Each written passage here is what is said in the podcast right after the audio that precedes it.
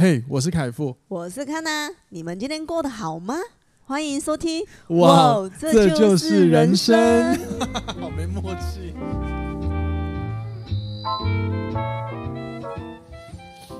欢迎收听哇，这就是人生。大家好，我是凯富，我是康娜，欢迎回来今天的节目。好的，就是兑现我对大家的，就是说的前几说的承诺。我现在，我们，我跟康娜现在人在日本，然后我们真的就是。现在这个时间是我们刚到京都没多久，我们刚去觅食完毕，对，吃完之后没多久时间，所以日本时间现在是十二点，十二点四十八分，快要一点了。对，对他们来说已经是给要已经要来到凌晨的时间，然后我们就。放下了所有东西之后呢，我们就打开电脑，接好录音设备，我们要来聊一下今天的内容。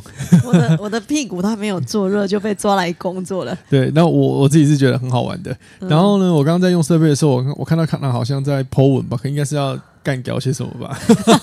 所以欢迎各位可以也可以搜寻一下康娜的那个 Facebook，呃，不是啊，他的 IG，基本上你打康娜应该都找得到，找不到吧？找不到吗？哦，对，你也没在经营。我是隐藏人物。对啊，你也没在经营。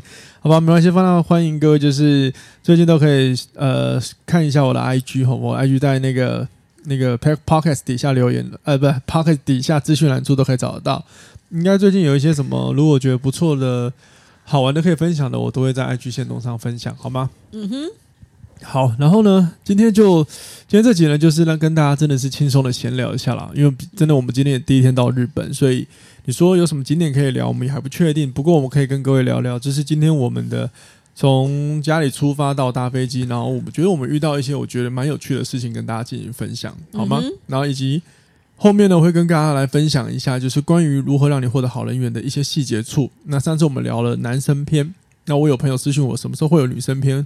我说我近期会那个会录，嗯、那我们就会在今天这集里面跟大家分享。但是关于这个细节，我想要先跟大家说一下，就是我的这个主题其实它是我我的一个闲聊啦，我的一个生活观察，我的体验而已。所以它其实是我的主观。所以如果你听到这一段，你觉得有些细节你不觉得，你觉得你不接受没关系，我完全尊重，因为它真的就是我自己觉得嗯。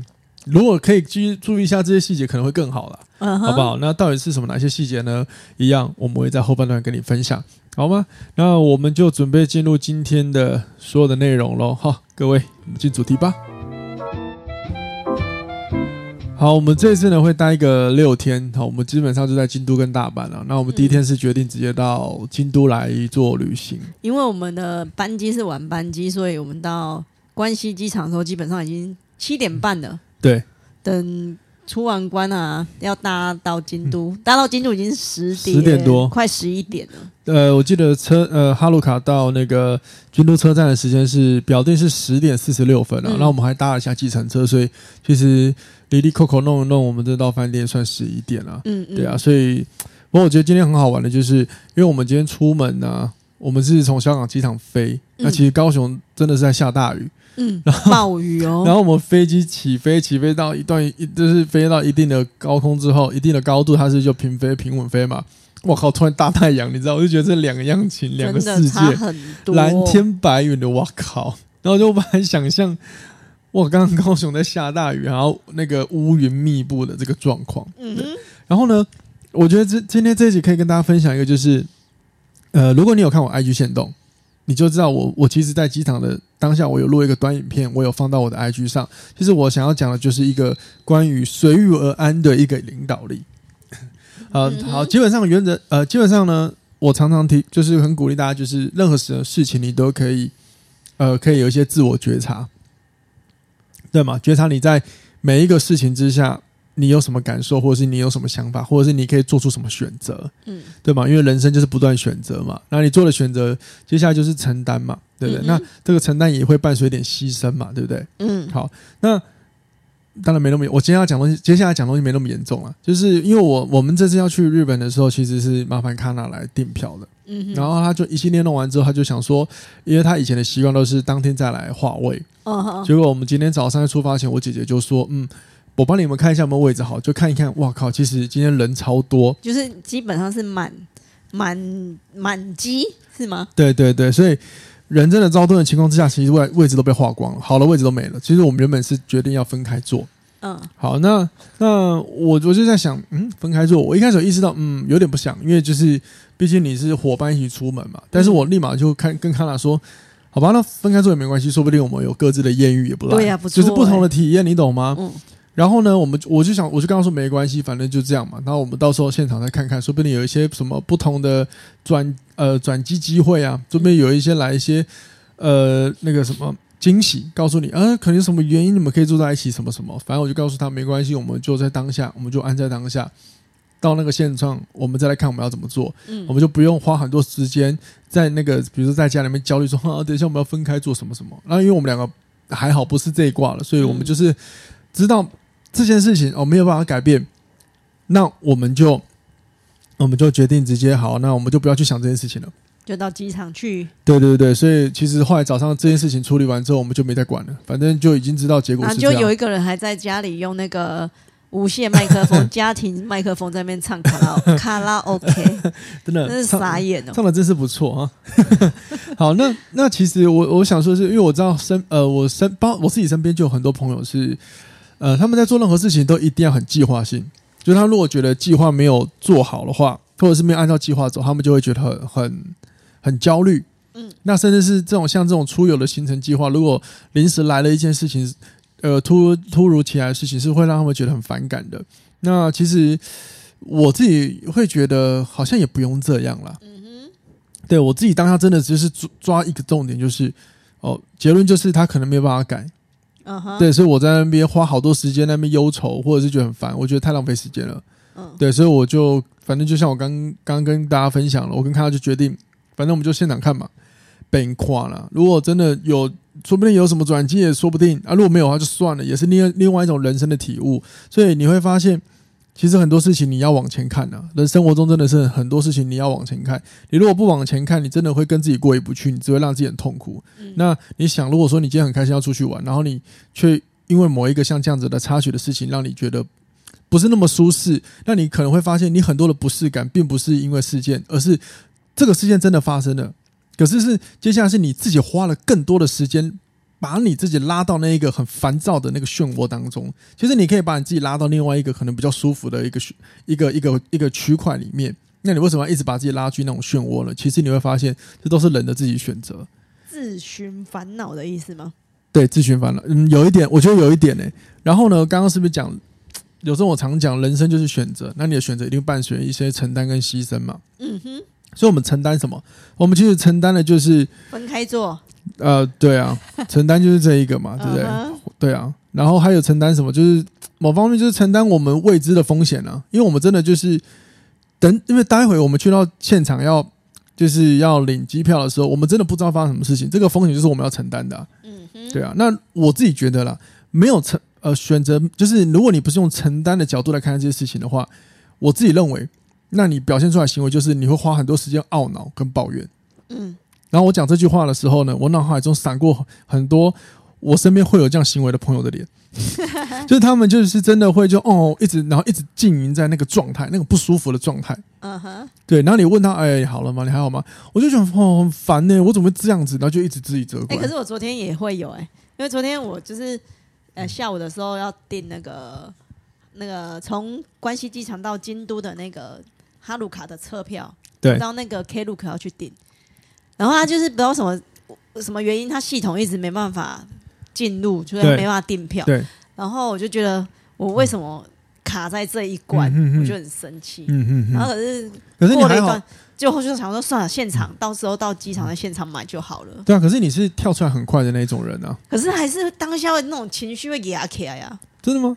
超压的好不好？哦，可我觉得其实哦，对了。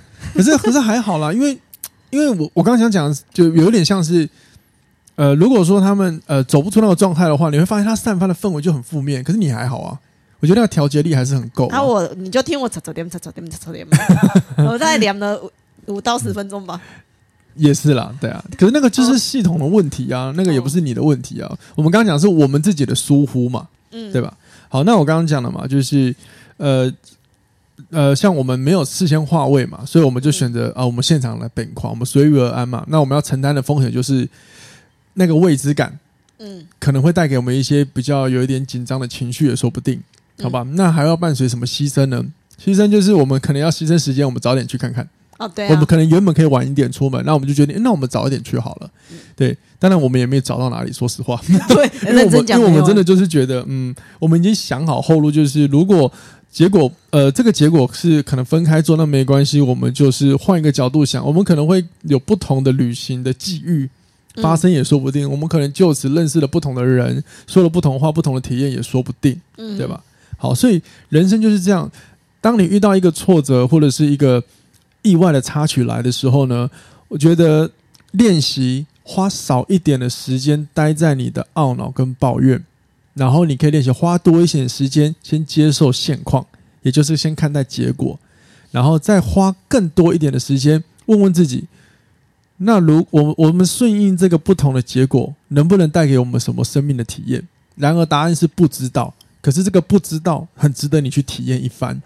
因为也许会有很多新的你意想不到的事情发生。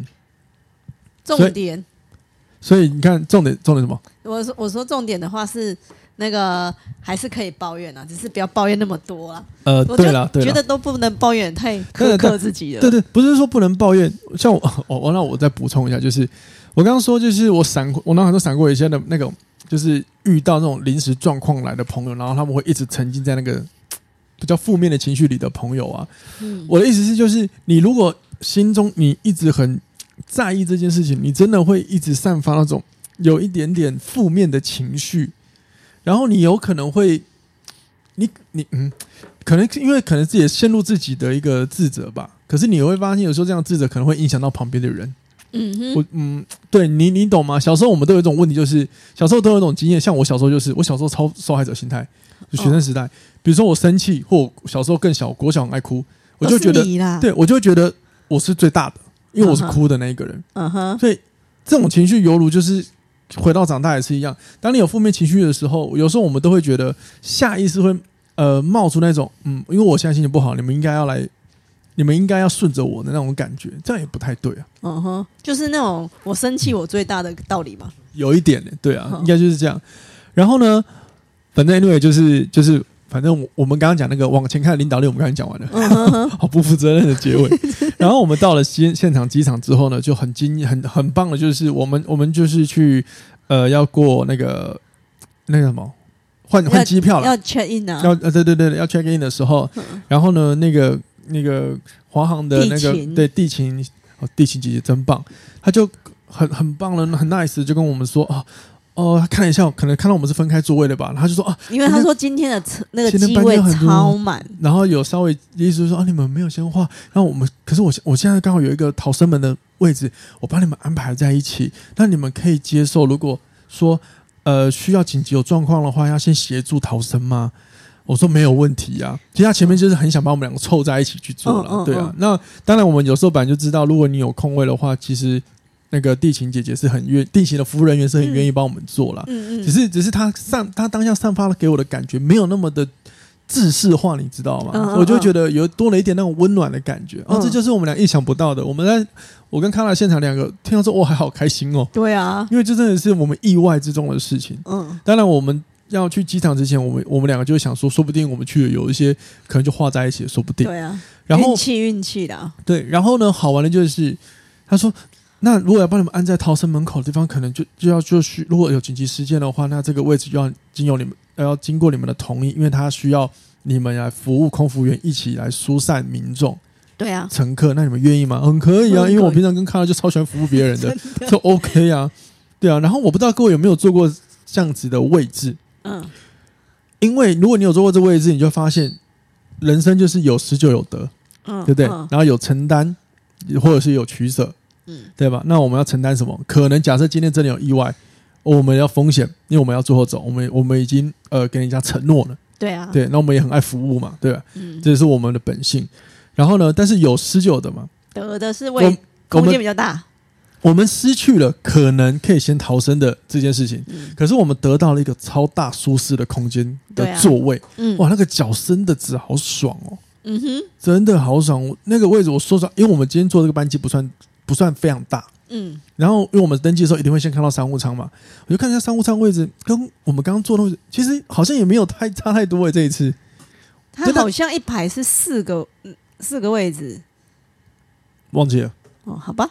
反正我就是我一直其实我在意的就是伸伸脚这件事情啊。那、啊、因为你的腿比较长，比较对，所以我们坐这个位置，我们腿短的其实对我们来讲还好。对，所以这个位置是可以伸直脚，你看多不可思议。嗯，所以你看就有失有得，然后我就会觉得哇，这就是我们旅途中不要太有的时候我们计划好，然后我们就尽量按照形式去做。嗯、可是呢，如果说真的遇到很多情况，我们可以怎么样的去呃灵机应变？嗯，那我觉得灵机应变也包含了心情的灵机转变。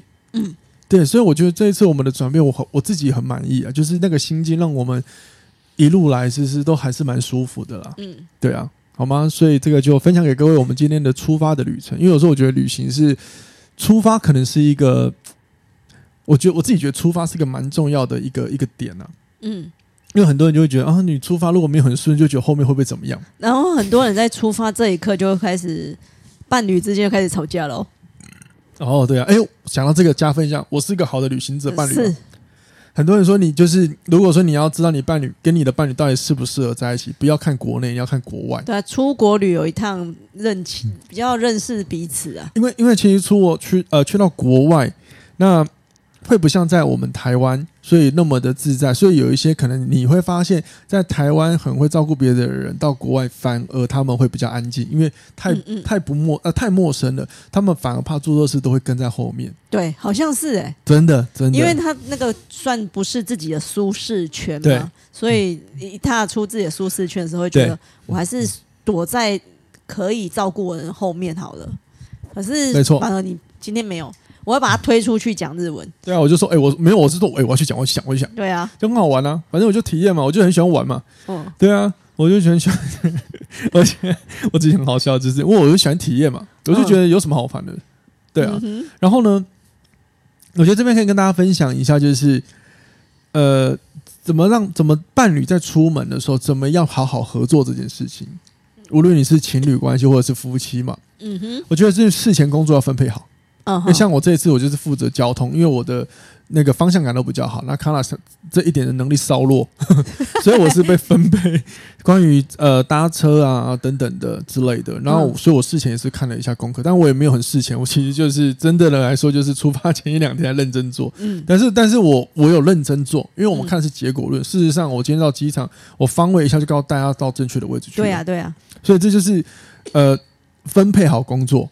真的，你不要所有事都丢给别人。你可以把你不擅长的请对方做，因为我觉得两个人在一起一定会有一个人适合做什么。对啊，因为像这次我出发前，我就跟凯富说：“哎、欸，我真的是方向感很差，那交通交给你，啊，其他规划跟订房、订机票交给我。”对啊，然后我们两个因为月亮摩羯都月亮摩羯的关系，所以我们两个都一定因为我咬一下冰块。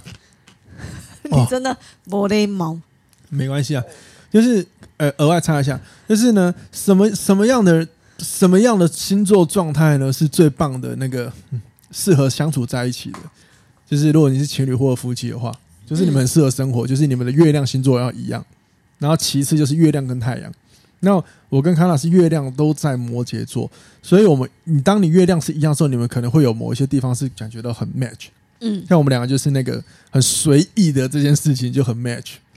对，所以所以我就觉得哦，本来感觉很随意吗？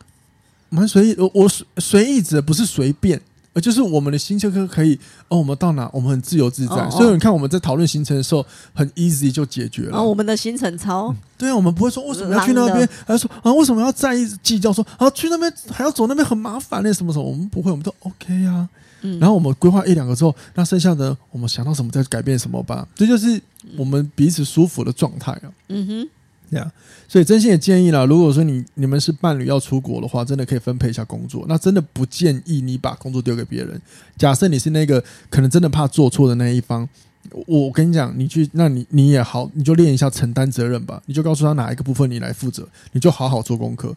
真的没有你想象中这么难，真的没有。嗯哼，对，那对啊，无论你去哪里啊，就。对啊，不要说什么你来日本什么呃日本你什么大家都不叫常去日本啊什么什么鬼的这种话，那有时候会不知道，我其实听过有些人会说在亚洲还好吧，你去什么欧洲比较难。嗯，对我来说都一样啊，就是你没去过都是难的。嗯，啊，反正我们都解决嘛。对啊，反正就就是这样。那日语很久没有用了嘛。哦，真的。对啊，我全部都还给老师了。对啊，所以这边就是。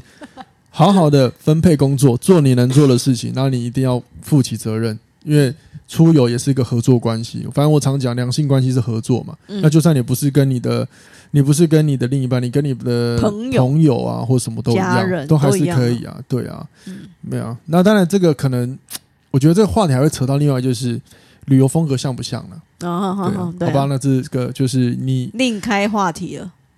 呃，也可以另，我直接就不用了。就是，其实我这边针对这个，我想讲的是，就是，嗯，你不要避讳跟别人出去旅游，但是你可以思考是，如果是你跟这样每一次跟不同的旅游回来之后，你可以问问你的感受。嗯、如果你真的有觉得哪一些人，呃，感情很好，但是风格不一样，你不一定要跟他出门，嗯嗯没有关系。就是出游还是要要舒服嘛。嗯，对啊，好吗？好，然后我觉得我们唯一。在这个这今天出发，唯一可惜的就是那个刚刚哈娜有提到，就是他很懊恼了，他有订那个哈鲁卡的车票，嗯，然后呢，因为他们系统的问题，所以他之前所以就没有办法买到，我们没有办法线上订票。嗯，可是我觉得这不是你的错，嗯，因为这这个不是你的计划意外这种事情，如果那不是你自己做出了错误啊，那是对方系统问题，也没有告知你啊。我原本是想说，如果早几天买的话，其实会不会应该就订得到？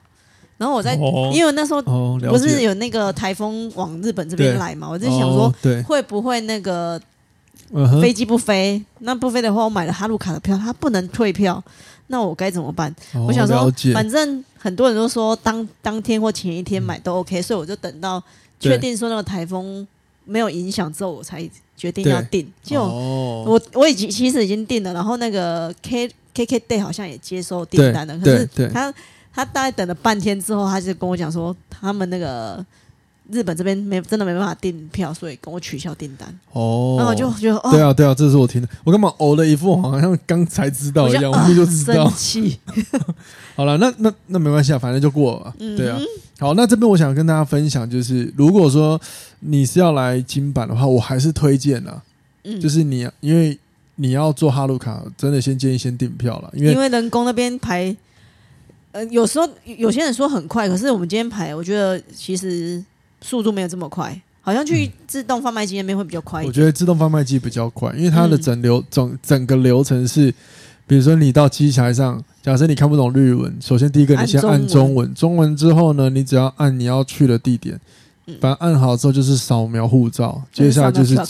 呃，都或可还有 QR code，嗯，啊，你玩完了之后再操作一次，就是要领那个定那个指定席，指定席，对啊，那我觉得比较快啊。如果你、嗯、你会操作很快，那个有看那个 YouTube 找一找，很多人就教那个闪电班就会。如果你不会的话，我跟你讲，你边操作边打开那个人的 YouTube 都可以了。所以我推荐还是确定行程之后，还是在网络上买。我自己是觉得这样，嗯、对，像我们这次出关，因为我们就是。我们就是那个出海关的时候，我们不是写纸本，我们就是往那个 app 上就已经先写好，所以我们那个 QR code 扫一扫，闪电般就闪出去。真的，真的，那个纸本的排到个爆裂，对啊，真的很久哎、欸，对啊。然后呢，如果说你哦，我就额外分享哈，就是如果说你很赶着想要赶快进到你的你去的那个国家，那我们是不是刚下飞机的第一个通关？嗯、你可以看一下，我，我。哪个通通关啊？就是就是我们刚下飞机，入境哦，入境啊，入境入境通关的时候，对不对？嗯。呃，我没有什么意思，我们要歧视。但如果你真的很急的想要出去的话，那你可以看一下前面有没有长者。嗯，对，因为我们今天就是遇到长者，然后那个那个他们的那个路那个路径关啊。哦，好好，我不知道怎么称呼他，突然不知道怎么叫他，反正他很花，很很有耐心的去教他了。嗯，对，只是说真的，就是旁边已经刷刷刷好几排，我们还要等好久。对啊，对啊，对。但我我们但还好啦，就是这个不是说歧视老人，绝对不是哦，绝对不是。因为我们没有急着那个行程的话，我觉得等是 OK。如果你是急着说你要赶。那个某个已经订好的机那个车票的话，对对，你可能你可能就要注意一下。我觉得这就要可能是一个一个小小可以注意的啦。嗯，对啊。我觉得日本的工作人员不觉得非常有耐心吗？嗯对啊，我就我就觉得遇到的很好的。嗯，对啊。所以，嗯，就是因为这样子，所以他有耐心的教你。嗯，真的。对，所以如果你真的很有什么原因，你可能会卡，你会害怕，你真的就是排那种看起来年轻人比较多的会好一点。嗯嗯嗯，真的啦。然后。呃，那个哈鲁卡那个也是，反正就订车票，我觉得先订一订啊，因为我们今天人工排排买票的时候，其实真的 delay 很久，排了大概超过半个小时，超过半个小时，超过半个小时。然后我还不死心的跑去问那个工作人员说：“请问我买这种票而已，我需要排在这一排吗？”然后他还露出那种 “sorry”，, sorry 就是这一排了，你就只能选这样了。对啊，因为我我我的观察是，就是因为他们要直接帮很多人买。所以他们有很多步骤，可能要一直反复操作，而且他们还要写单子、写表的、写表格，所以真的很 delay 时间呢。我真的觉得网络定定，我我我看我真的觉得，再怎么样慢，我觉得机器还是比较快。嗯，因为他写那东西还要解释、说话、key 单拿给你找钱，上面贵耶。那个真的很很，他如果又遇到有人在问说扣税，或者说他在看地点，因为很多外国外国旅客嘛。对，那个真很，其实很 delay。我现在想想，机器还是最快，再怎么排都最快了。嗯，所以他排的跟那个百货公司领来店里一样，那再说啊。好了，总之呢就是这样子。那接下来我们就会开启我们的旅途。对，没错。然后，呃，我们明天去哪里啊？清水市。好，那就如果大家有兴趣的话，就。可以随时 follow 一下我的 IG 好吗？如果有什么好看的东西，我就照片 po 一 po，你们有兴趣看一下，先都看一看，好不好？嗯、好，然后我们接下来聊下一个主题，就是关于让你获得好人缘的细节处女性篇。然后我还要是还是要再一次说，这个呢，只是我一样是我刚看到闲聊，有时候我们在遇到的一些情女生看到的一些情呃一些情况，不是一些女生、啊，对，我们讲的这个都不是行为，是跟。外形外形吧，有关。啊，我没有批评别人外形哦。对对对对对，我们高矮胖瘦都不批评哦。对，我们不是要批评高矮胖瘦，我们要针对一些就是细节处，然后跟大家聊聊。当然，有些可能你会发现跟男生是一样的，那你就知道这些就是不，我们真的应该注意了。然后我讲的这些点，如果你觉得你觉得怎么可能这些点谁会不知道？我跟你讲，真的很多不知道，因为有时候我们走在路上或跟着谁见的人，真的就觉得靠啊，你怎怎么都不注意这个？然后我又是，然后我又是细节怪，我细节到一个不可思议。我有时候我觉得我真有病，你知道？那我又不是处女座。好，那我们来讲。可能有隐藏性哦。没有了。好，我们来讲第一个。嗯。我我看一下，我看一下我列了几个，一二三四五六个。好，六个。好，第一个呢就是香味。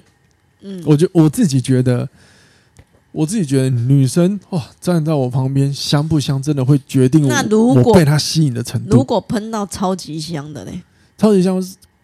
呃，看适不适合他。我觉得超级香不香这件问题，有时候我觉得是香水是不是适不适合这个人设。嗯哼。那我先讲，就是我从以前就很在意女生很香。你知道我以前有个同学，干他真的是香中之神，简称香神。他好香哦，他可能身体就是体香嘞。哎、欸，大家知道哦，康娜也是香的哦。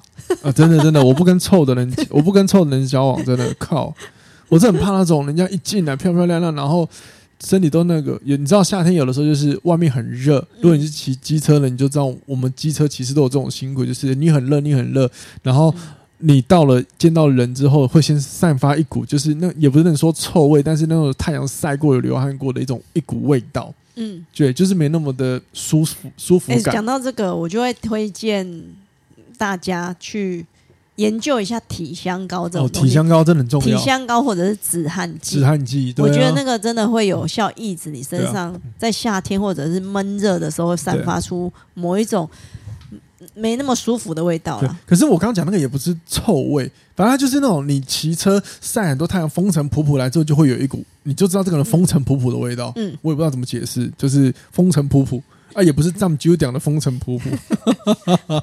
好，反正我觉得香味真的很重要。我跟你讲，什么样的女生会让我第一个先心动？就是她走过来我旁边超香。不对，这是第二个。第一个是她漂不漂亮？那如果漂亮长得，哎、欸，漂亮可是不香呢？哦，我不行。啊，那不漂亮很香呢？我可能还会多看一下。哦吼，对，我我可能还会想多看一样。就对，对我来说，只有漂亮也不够。虽然说我是外貌，就是谁不是外貌协会了？想想也是，我就我会觉得什么。我突然觉得很生气，不知道为什么，就是我不会只看这个人，不就是你知道，光有漂亮跟光有帅是不够的，嗯，你要很多加分上去的，嗯，好吧，我觉得香味很重要，所以体香是一个，嗯，那接下来我们体香就会延伸到香水，嗯，我觉得香水要找到适合你的很重要。我举个例子。嗯呃，我前几集那个狮子座的那个我请来的朋友，嗯哼，Sharpay，她她其实就是一个非常有自信的一个狮子女。然后呢，她她的她是也比较外向活泼的，所以比较甜一点的香水是蛮适合她的。因为她本身就是甜甜的，有一点就是小小的的 keep on keep on 的，就是那种。那像 Kana，她其实。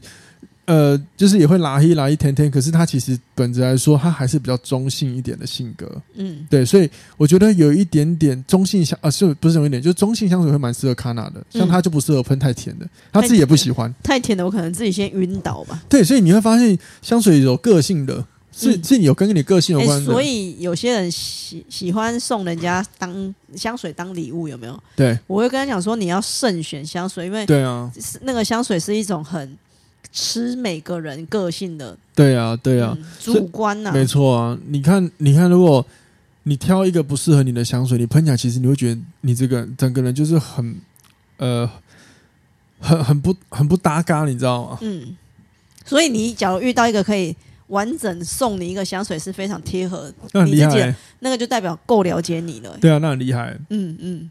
我至今没，我至今驾驭不了的香水就是 Chanel 的男生，Chanel 有一款男生的。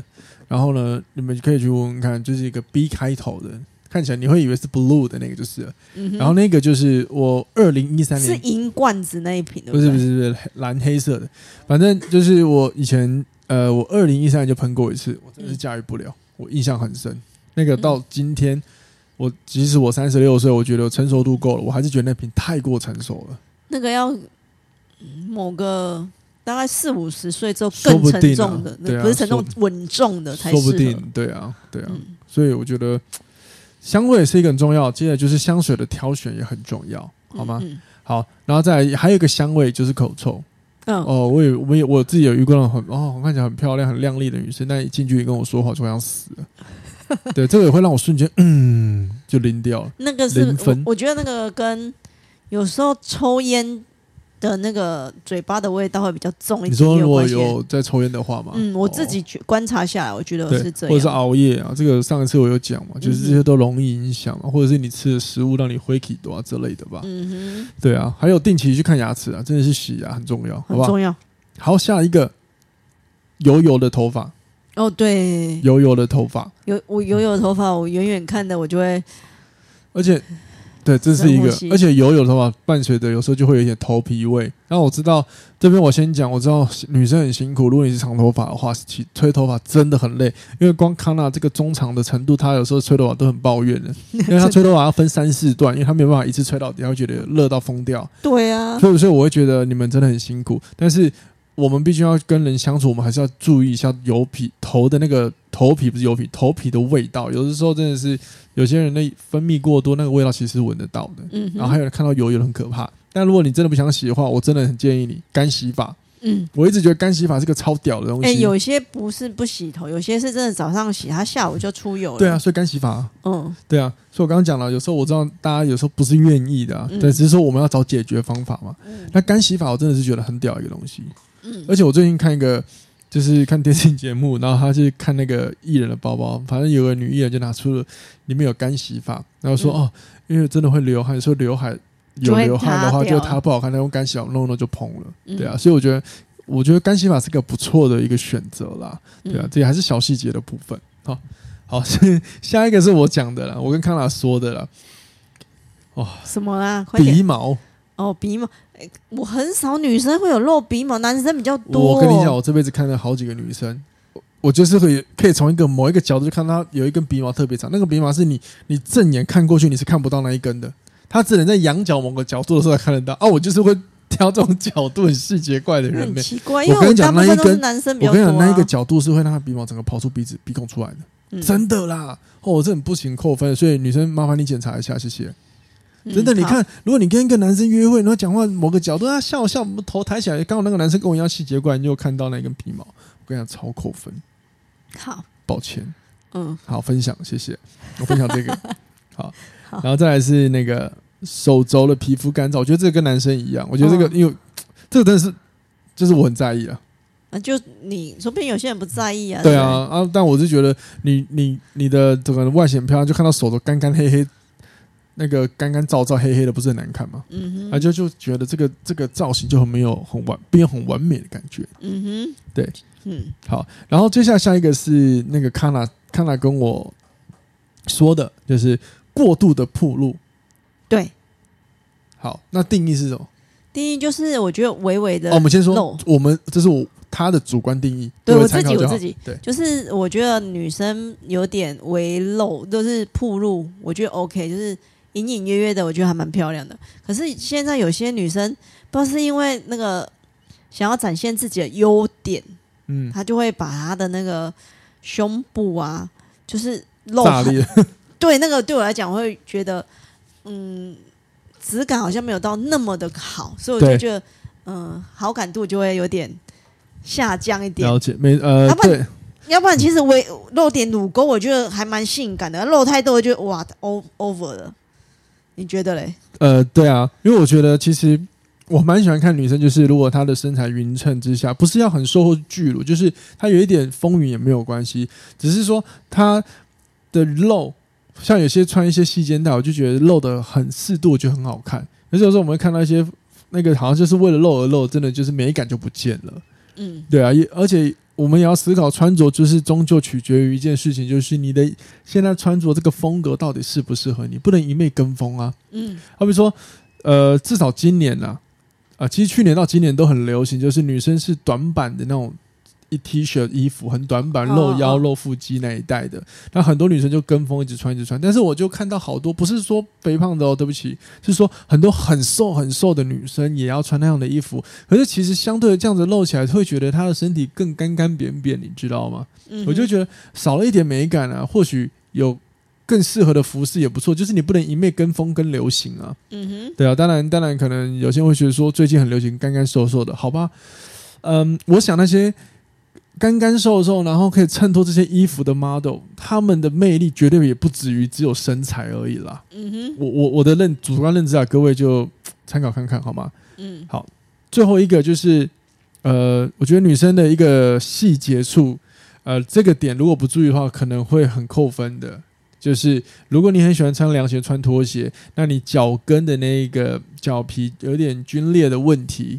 这个可能你要修复一下，因为我有看过有些女生可能长时间可能穿高跟鞋会一直摩擦，所以导致那个脚皮，呃，应该说那个皮变厚导致的关系吧。因为那个详细的内容我不太清楚，不知道怎么讲，所以你们一定有看过那个脚皮好像有点像皲裂一样，硬硬黑黑的，然后又黑黑的。对，所以如果说你有这样的情况，那你要穿凉鞋的话，maybe 有可能有些角度之下，可能男人看到或者是。不用那样男生了，就是有人，就是人看到有些人可能会觉得，嗯，不是那么美观，可能会帮你，可能会被扣分也说不定。相反的，如果你可以解决这个问题，可能会很加分哦。嗯哼，好吗？好，那这就是我们分享的六个。大家听完没有觉得，卡纳我过五关斩六将？对，就是 靠腰。其实这六个是我觉得，呃，以女生来说，我觉得可以注意的细节啦。好吗？嗯、像我有一个朋友，就是就是真的比较胖，但是他就是至少我看到他没有这些细节啊，然后他穿着都穿他适合的风格，嗯、我就觉得 OK 啊，他也不会硬乱跟流行，你知道？有干干净净的，对，都干干净净的、啊，对啊。然后他知道他胖胖肉肉的没关系，所以他就穿他在这个可以。把他这个衬这个体型、这个身材衬托的好看的服装，我都觉得不错啊。嗯嗯，对啊，好吧，这六个就分享给大家，大家参考。当然，如果你不认同，想干掉，我也接受，好吧？嗯、好了，那最后的最后呢，就是呢，我来念一下留言，好吗？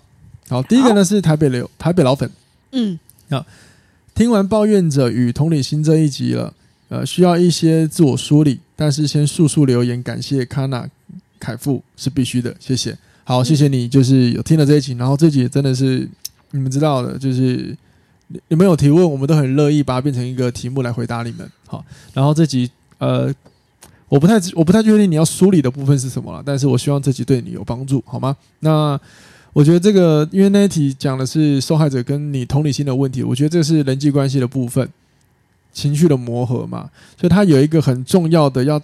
要被挑战的地方是挑战你的习惯、你的思想习惯这件事情。嗯，然后你看待事情的习惯这件事情，好吗？就像我们今天这集的前面我们讲的，呃，机呃飞机座位的事情，其实它很多时候也是习惯，嗯，对，有时候我们过意不去的，只是真的是习惯而已。你你只是习惯不要遇到这件事情，你只是习惯不该有这件事情来烦你，所以这当有什么额外的事情来烦你的时候，你就觉得很烦。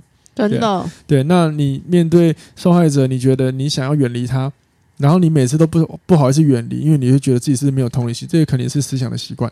嗯，你可能要挑挑战一下你的习惯，这样子，嗯，嗯，好吗？好。然后下一个呢是呃新朋友，他留言名称叫长脚，OK，他他要留的内容是跟那个精神出轨跟约炮那一集，然后他聊说，我跟我老婆都属于精神肉体都不能出轨。